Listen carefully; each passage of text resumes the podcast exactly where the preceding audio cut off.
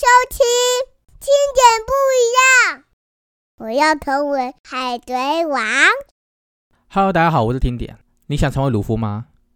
谢谢各位读者听众哦，持续关注哦这样的一个主题。目前呢，总共是三集，这是第二集。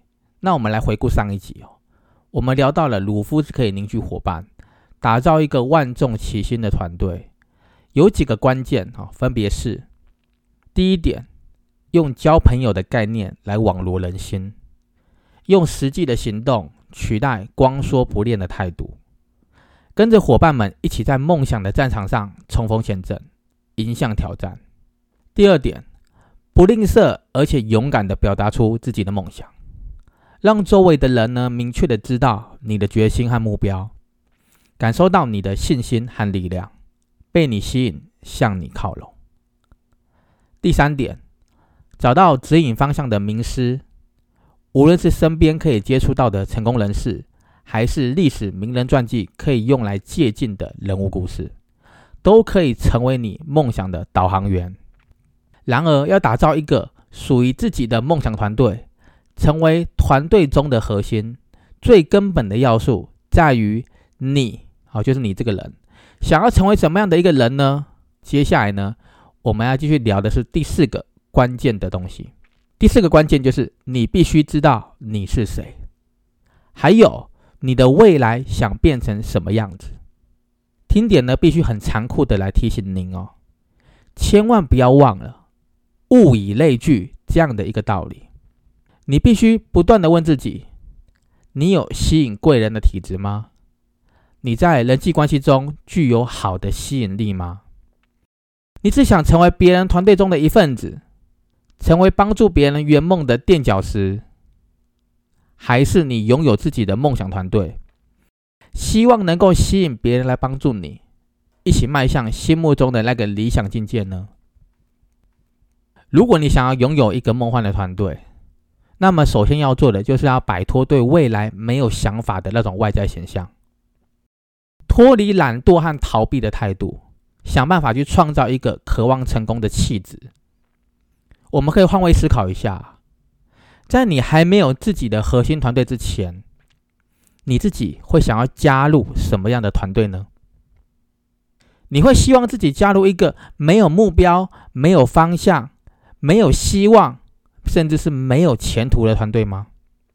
还是你会选择希望找到一个可以让自己尽情发挥，还能够遇到许多志同道合的朋友，大家可以互相的支援？互相的鼓励，未来具有无限的潜能和希望的团队呢？可以仔细想一想，你喜欢什么样的团队特质？就先让自己朝向那个方向去做调整和努力吧。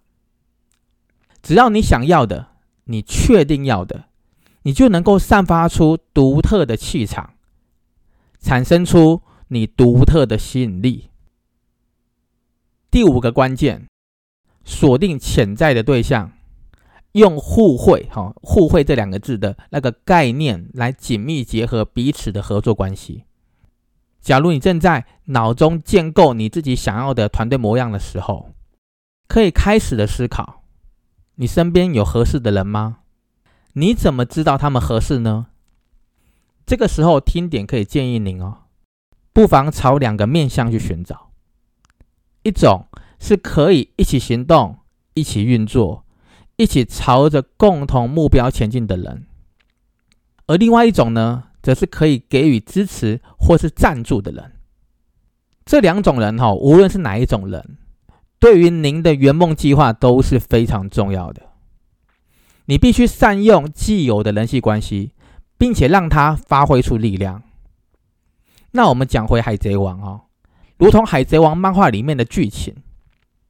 鲁夫想要在大海里面冒险，就必须先找到可以掌握大海变化的那个航海士，才能够确保在大海中的航向航行是安全的，也能够确保大海中的航线，好是正确的，避免你中途迷了路嘛。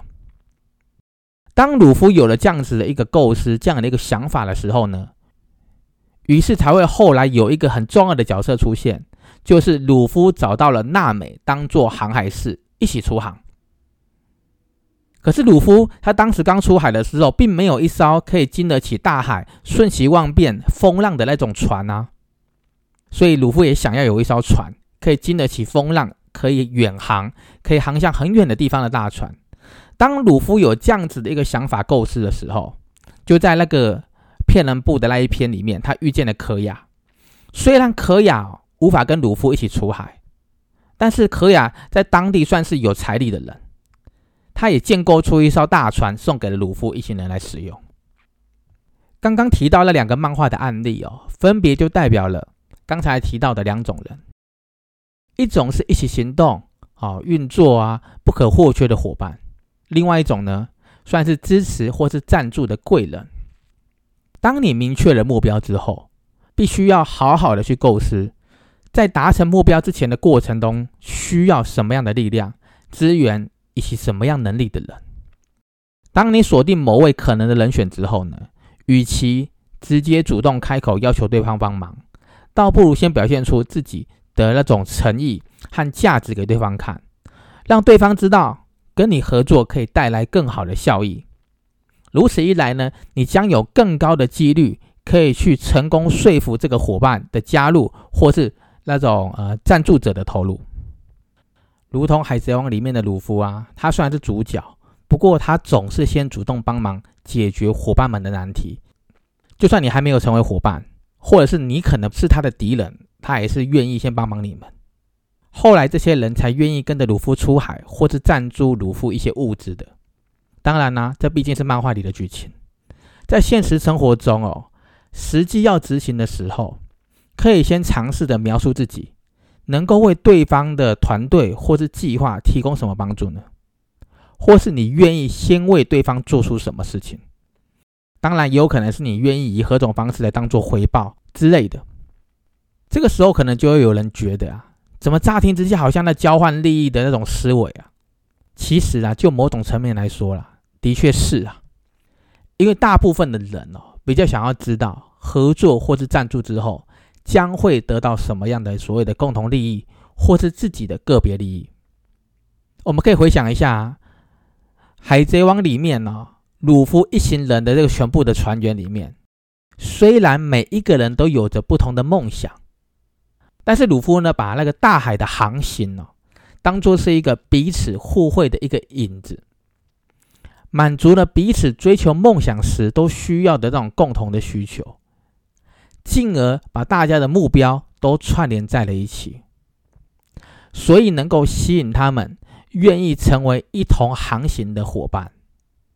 所以各位读者听众，当你愿意哦，先开始设身处地的为对方着想，并且提供给对方一些解决的方案或是好处的时候，对方呢自然而然就会更有意愿跟你合作，达到一种双赢的境界。